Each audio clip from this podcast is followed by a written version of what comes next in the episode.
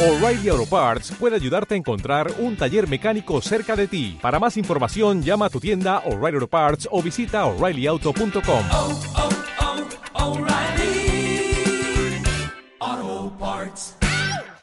Si te gusta este podcast, entra en ivox.com y recomiéndalo. Así le ayudarás a que gane visibilidad en la mayor biblioteca de audio a la carta en castellano, donde además encontrarás centenares de programas de radio, monólogos, audiolibros, conferencias y otros muchos audios de diferentes temáticas. Ah, y recuerda que iVox es con V. Han pasado casi cuatro años desde que Catherine y yo compartimos esta increíble experiencia. Nos ha cambiado profundamente a ambos. De vez en cuando ella pasa por mi consultorio para saludarme o para analizar algún problema que pueda tener. Nunca ha sentido la necesidad ni el deseo de someterse a otra regresión, ya sea para resolver un síntoma o para averiguar qué relación pueda haber tenido en el pasado con las personas a quienes acaba de conocer. La obra está terminada. Catherine está ahora en libertad para disfrutar plenamente de su vida, sin verse paralizada por sus síntomas incapacitantes. Ha hallado una felicidad y un contento que nunca había creído posibles. Ya no teme a la enfermedad ni a la muerte. Para ella la vida tiene un significado y un objetivo, puesto que está equilibrada y en armonía consigo misma. Irradia una paz interior que muchos desean, pero pocos obtienen. Se siente más espiritual. Para Catherine, lo que ha ocurrido es muy real.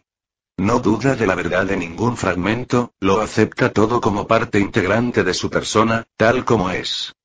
No tiene interés alguno en estudiar los fenómenos psíquicos, pues considera que sabe como nunca podría saber mediante libros o conferencias. Muchas veces la buscan personas que van a morir o que van a perder a un miembro de su familia. Ella parece atraerlos. Se sienta a conversar con ellos y logra que se sientan mejor. Mi vida ha cambiado casi tan drásticamente como la de Catherine. Me he vuelto más intuitivo. Capto mejor las partes ocultas de mis pacientes, colegas y amigos. Al parecer, sé muchas cosas sobre ellos aún antes de lo debido. Mi sistema de valores, las metas de mi vida han adquirido un enfoque más humanista, menos acumulativo. Psíquicos, mediums, curanderos y otros aparecen en mi vida con frecuencia cada vez mayor, y he comenzado a evaluar sistemáticamente sus habilidades. Carol se ha desarrollado junto conmigo.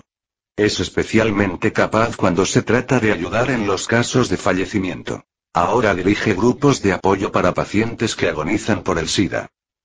He comenzado a meditar, cosa que, hasta hace poco, creía factible solo para hindúes y californianos. Las lecciones transmitidas por medio de Catherine se han convertido en parte consciente de mi vida cotidiana. Al recordar el significado más profundo de la vida, al pensar en la muerte como parte natural de la existencia, me he vuelto más paciente, más empático, más afectuoso. También me siento más responsable de mis acciones, tanto las negativas como las elevadas. Sé que habrá que pagar un precio. Lo que va, efectivamente, vuelve. Aún escribo artículos científicos, doy conferencias en congresos de profesionales y dirijo el departamento de psiquiatría. Pero ahora vivo entre dos mundos. El mundo fenoménico de los cinco sentidos, representado por el cuerpo y las necesidades físicas, y el mundo mayor de los planos no físicos, representados por el alma y el espíritu. Sé que los mundos están vinculados, que todo es energía. Sin embargo, muchas veces parecen guardar gran distancia entre sí. Mi trabajo consiste en conectar esos mundos, en documentar cuidadosa y científicamente esa unidad. Mi familia ha mejorado. Tanto Carol como Amy, han descubierto en sí capacidades psíquicas que superan el promedio normal, y alentamos alegremente el desarrollo de esos poderes. Jordan se ha convertido en un potente y carismático adolescente, líder por naturaleza. Por mi parte, por fin me estoy volviendo menos serio. Y a veces tengo sueños que se salen de lo común. En los meses que siguieron a la última sesión de Catherine, en mis sueños comenzó a aparecer una tendencia peculiar. A veces tenía un sueño vívido, en el cual me encontraba escuchando una conferencia o formulando preguntas al conferenciante. El nombre ese maestro era Filón. Al despertar, a veces recordaba parte del material analizado y lo anotaba. Aquí incluyó algunos ejemplos. El primero era una conferencia, en la cual reconocí la influencia de los mensajes de los maestros. La sabiduría se alcanza con mucha lentitud. Esto se debe a que el conocimiento intelectual, fácilmente adquirido, debe convertirse en conocimiento emocional o subconsciente. Una vez transformado, la huella es permanente. La práctica conductista es el catalizador necesario para esta reacción. Sin acción, el concepto se marchita y desvanece. El conocimiento teórico sin aplicación práctica no es suficiente. Hoy en día se descuidan el equilibrio y la armonía. Sin embargo, son las bases de la sabiduría. Todo se hace en exceso. La gente se excede en el peso porque come demasiado. Los deportistas descuidan aspectos de sí mismos y de los demás por correr en exceso. La gente parece excesivamente mezquina. Se bebe demasiado, se fuma demasiado, se está demasiado de juerga, o demasiado poco, se conversa demasiado sin satisfacción, se tienen demasiadas preocupaciones. Hay demasiadas ideas en blanco o negro. Todo o nada. La naturaleza no es así. En la naturaleza hay equilibrio. Los animales destruyen en pequeñas cantidades. Los sistemas ecológicos nunca son eliminados en masa. Las plantas consumidas vuelven a crecer. Las fuentes de sustento proveen y vuelven a reponerse. Se disfruta de la flor, se come la fruta, se preserva la raíz. La humanidad no ha aprendido el equilibrio. Mucho menos lo ha practicado. Se guía por la codicia y la ambición. Se conduce por el miedo. De este modo acabará por aniquilarse. Pero la naturaleza sobrevivirá, al menos las plantas. En verdad, la felicidad arraiga en la sencillez. La tendencia al exceso en el pensamiento y en la acción disminuye la felicidad. El exceso nubla los valores básicos. Los religiosos nos dicen que la felicidad se logra llenando el corazón de amor, fe y esperanza, practicando la caridad y brindando bondad. En verdad tienen razón. Dadas estas actitudes, habitualmente vienen el equilibrio y la armonía. Son, colectivamente, un estado del ser. En estos tiempos son un estado alterado de conciencia. Es como si la humanidad no permaneciera en su estado natural mientras vive en la Tierra. Tiene que llegar a un estado alterado a fin de llenarse de amor, caridad y sencillez, para sentir pureza, para deshacerse de sus temores crónicos. ¿Cómo se llega a ese estado alterado, a ese otro sistema de valores? Y una vez que se llega a él, ¿cómo sustentarlo? La respuesta parece simple. Es el denominador común de todas las religiones. La humanidad es inmortal. Lo que hacemos ahora es aprender nuestras lecciones. Todos estamos en la escuela. Todo es muy simple, si se puede creer en la inmortalidad. Si una parte del ser humano es eterna, y en la historia hay sobradas evidencias para pensarlo así, ¿por qué nos tratamos tan mal? ¿Por qué pasamos por encima del prójimo en provecho personal, si en realidad estamos desechando la lección? Al parecer, todos vamos hacia el mismo sitio, aunque a diferente velocidad. Nadie es más grande que los demás. Analicemos las lecciones. Intelectualmente, las respuestas siempre han estado ahí, pero esta necesidad de actualizarlas por experiencia, de hacer permanente la huella subconsciente al emocionalizar y practicar el concepto, es la clave de todo. No basta memorizar en la escuela dominical. Parlotear sin practicar de nada sirve. Resulta fácil leer sobre el amor, la caridad y la fe, o conversar sobre ello. Pero practicarlos, sentirlos, requiere casi un estado alterado de conciencia. No se trata del estado transitorio inducido por las drogas, el alcohol o una emoción inesperada. El estado permanente se alcanza mediante el conocimiento y la comprensión. Se mantiene mediante la actividad física, mediante la acción y la práctica. Consiste en tomar algo casi místico y transformarlo en cosa de todos los días mediante la práctica, haciendo de eso un hábito. Comprendamos que nadie es mejor que otro. Sintámoslo. Practiquemos la ayuda al prójimo. Todos remamos en el mismo bote. Si no lo hacemos juntos, nuestros equipos se encontrarán muy solos otra noche, en un sueño diferente, hice una pregunta. ¿Por qué dice usted que todos somos iguales, cuando las contradicciones obvias son tan evidentes? Diferencia en las virtudes, en el temperamento, el dinero, los derechos, la capacidad y el talento, la inteligencia, la aptitud para las matemáticas, y así hasta el infinito. La respuesta fue una metáfora. Es como si dentro de cada persona se pudiera encontrar un gran diamante. Imaginemos un diamante de un palmo de longitud. Ese diamante tiene mil facetas, pero todas están cubiertas de polvo y brea. La misión de cada alma es limpiar cada una de esas facetas hasta que la superficie esté brillante y pueda reflejar un arco iris de colores. Ahora bien, algunos han limpiado muchas facetas y relucen con intensidad. Otros solo han logrado limpiar unas pocas, que no brillan tanto. Sin embargo, por debajo del polvo, cada persona posee en su pecho un luminoso diamante, con mil facetas refulgentes. El diamante es perfecto, sin un defecto. La única diferencia entre las diferentes personas es el número de facetas que han limpiado. Pero cada diamante es el mismo y cada uno es perfecto. Cuando todas las facetas estén limpias y brillen en el espectro de la luz, el diamante volverá a la energía pura que fue en su origen. La luz permanecerá. Es como si el proceso requerido para hacer el diamante se invirtiera, liberada ya por toda la presión. La energía pura existe en el arco iris de luces, y las luces poseen conciencia y conocimiento. Y todos los diamantes son perfectos. A veces, las preguntas son complicadas y las respuestas, simples. ¿Qué debo hacer? Preguntaba yo en un sueño. Sé que puedo tratar y curar a la gente que sufre. Vienen a mí en mayor número de los que puedo atender. Estoy muy cansado. Pero puedo negarme cuando me necesitan tanto. ¿Es correcto decir, ya basta? Tu papel no es el ser un salvavidas, fue la respuesta. El último ejemplo que voy a citar fue un mensaje a otros psiquiatras. Desperté a eso de las seis de la mañana. En mi sueño había estado dando una conferencia a una vasta congregación de psiquiatras. En la carrera hacia la cada vez mayor incorporación de la medicación en psiquiatría, es importante que no abandonemos las enseñanzas tradicionales de nuestra profesión, aunque a veces parezcan vagas. Somos nosotros quienes aún conversamos con nuestros pacientes, con paciencia y compasión.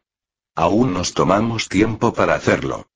Facilitamos el entendimiento conceptual de la enfermedad, curando con comprensión y mediante el descubrimiento inducido del conocimiento de sí mismo, no solo con rayos láser. Aún utilizamos la esperanza para curar. En esta época actual, otras ramas de la medicina consideran que estos enfoques tradicionales de la curación son demasiado ineficaces, que consumen tiempo y no tienen base. Prefieren la tecnología al diálogo, la química de sangre analizada por computadora a la química personal entre el paciente y el médico, que cura al paciente y proporciona satisfacción al médico. Los enfoques idealistas, éticos, personalmente gratificantes de la medicina, pierden terreno ante los económicos, eficientes, aislantes y destructores de la satisfacción. Como resultado, nuestros colegas se sienten cada vez más aislados y deprimidos. Los pacientes, masificados y vacíos, como si nadie se ocupara de ellos. Debernos evitar la seducción de la alta tecnología. Antes bien, deberíamos ser modelos para nuestros colegas. Deberíamos demostrar que la paciencia, la comprensión y la compasión ayudan tanto al paciente como al médico. Reservar más tiempo para dialogar, para enseñar, para despertar la esperanza y la expectativa de curación. Estas cualidades del médico curandero, medio olvidadas, son las que debemos emplear siempre, como ejemplo para nuestros médicos colegas. La alta tecnología es maravillosa para la investigación y para facilitar la comprensión de la enfermedad humana. Puede ser un valioso instrumento clínico, pero jamás reemplazará las características y los métodos inherentemente personales de los verdaderos médicos. La psiquiatría puede ser la más digna de las especialidades médicas. Somos los maestros. No deberíamos abandonar este papel en aras de la asimilación. Ahora, menos que nunca aún tengo ese tipo de sueños, aunque solo ocasionalmente. Con frecuencia, mientras medito, mientras conduzco por la autopista o incluso en las ensoñaciones, me surgen en la mente frases, ideas, visualizaciones. muchas veces se parecen muy poco a mi modo consciente y habitual de pensar o conceptualizar. Suelen ser muy oportunos para resolver cuestiones o preguntas del momento. Los uso en la terapia y en mi vida cotidiana. Considero que estos fenómenos son una expansión de mis capacidades intuitivas y me siento alentado por ellos. Para mí, son la señal de que me encamino en la dirección correcta, aunque aún me reste mucho camino por recorrer. Presto atención a mis sueños y a mis intuiciones. Cuando lo hago, todo parece marchar bien. En caso contrario, invariablemente algo falla. Aún siento a los maestros a mi alrededor. No estoy seguro de que ellos influyan en mis sueños y mis intuiciones, pero sospecho que sí. Epílogo. Este libro está ya completo, pero la historia continúa. Catherine sigue curada, sin que se hayan repetido sus síntomas originarios. Al inducir la regresión a otros pacientes he puesto mucho cuidado. Me guío por la constelación particular de síntomas de cada uno y por lo refractario que se muestre a otros tratamientos, por la disposición a dejarse hipnotizar con facilidad, por su aceptación de este enfoque y por la certeza intuitiva de que es el camino a seguir. Desde el caso de Catherine, he llevado en regresiones detalladas a múltiples vidas pasadas a 12 pacientes más. Ninguno de ellos era psicópata, tenía alucinaciones ni padecía de personalidad múltiple. Todos mejoraron espectacularmente. Esos 12 pacientes tienen personalidades y antecedentes muy dispares. Un ama de casa judía, de Miami, recuerda vívidamente haber sido violada por un grupo de soldados romanos en Palestina, poco después de la muerte de Jesús.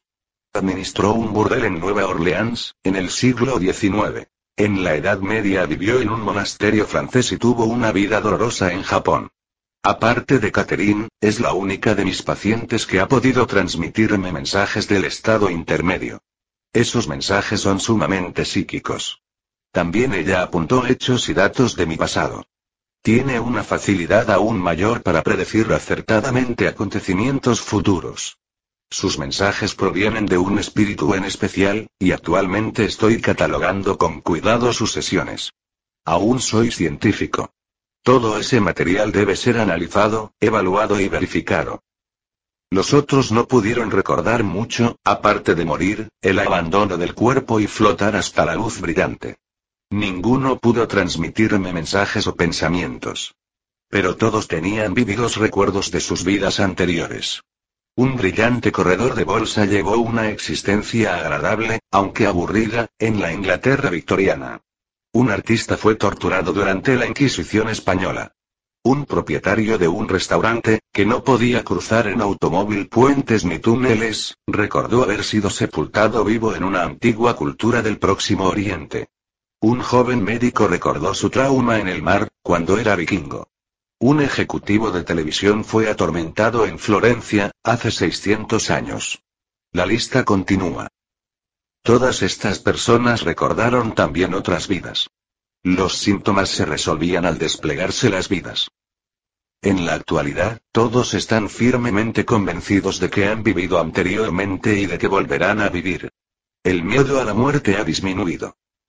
No es necesario que todo el mundo se someta a la terapia de regresión, que visite a parapsicólogos, ni siquiera que medite. Quienes padezcan síntomas molestos o incapacitantes pueden hacerlo. En cuanto al resto, la tarea más importante consiste en mantener la mente abierta. Comprendamos que la vida no es solo lo que tenemos a la vista. La vida va más allá de nuestros cinco sentidos. Seamos receptivos a los conocimientos y experiencias novedosos. Nuestra misión es aprender, llegar a ser como Dios mediante el conocimiento. Ya no me preocupa el efecto que pueda tener este libro en mi carrera. La información que he compartido es mucho más importante. Si se le presta atención, será más benéfica para el mundo que cuanto yo pueda hacer en mi consultorio, en el plano individual. Confío en que te haya ayudado lo que has leído aquí. Que tu propio miedo a la muerte haya disminuido. Que los mensajes ofrecidos con respecto al verdadero sentido de la vida te den libertad para continuar viviendo la tuya en plenitud, buscando la armonía y la paz interior, ofreciendo amor a tu prójimo.